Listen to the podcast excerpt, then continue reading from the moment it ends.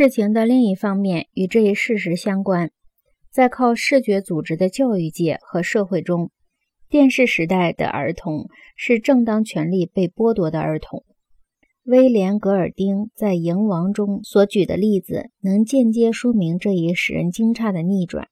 一方面，小绵羊似的儿童被告知，家庭教师看不见他们时，他们就会野性沸腾，横扫童车和护栏。这样的比方真讨人喜欢。另一方面，戈尔丁先生那田园诗式的教育，就电视时代儿童的心理变化上来说，确实有深长的意味。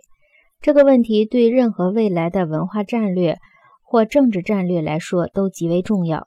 所以，他需要用醒目的标题和简要的总结，表现如下：为什么电视时代的儿童不能向前看？儿童为何借助电视图像一头扎入深刻的经验？只能用视觉空间和马赛克空间的差异来解释。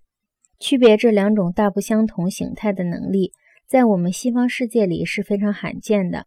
有人已经指出，在瞎子的王国里。独眼龙当不了国王，他将被认为是受幻觉支配的狂人。在高度偏重视觉的文化里，传达空间形式的非视觉属性和向瞎子解释可视性是同样困难的。罗素在相对论常识中开宗明义说明，爱因斯坦的思想并无难懂之处。